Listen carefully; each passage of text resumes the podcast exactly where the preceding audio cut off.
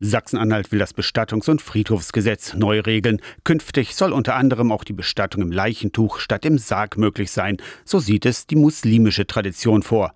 Befürchtungen, Menschen könnten künftig eine vermeintlich billige Bestattung im Tuch statt im Sarg wählen, widerspricht Oberkirchenrat Albrecht Steinhäuser. Die Bestatter sagen, dass die Vorkehrungen doch relativ aufwendig sind. Da muss also so eine Art Verhau gebaut werden oder so eine zusätzliche Nische in dem Grab. Das eine Bestattung im Leichentuch äh, sehr wahrscheinlich nicht kostengünstiger ist als eine Bestattung im Sarg. Steinhäuser ist der Beauftragte der evangelischen Kirchen bei Landtag und Landesregierung und nimmt aus evangelischer Perspektive Stellung zu Gesetzentwürfen.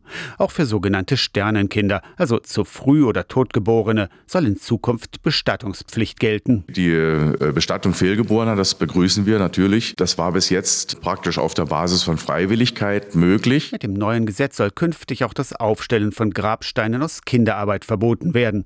Ein evangelischer Impuls, sagt Steinhäuser. Wir haben in unseren eigenen kirchengesetzlichen Regelungen zum Beispiel auch Regelungen, die es verhindern sollen, dass Grabsteine aus Kinderarbeit verwandt werden auf Friedhöfen. Das hat jetzt auch im Gesetz Niederschlag gefunden oder soll Niederschlag finden. Final verabschiedet werden muss es ja erst noch. Aus der Kirchenredaktion Torsten Kessler, Radio SAW.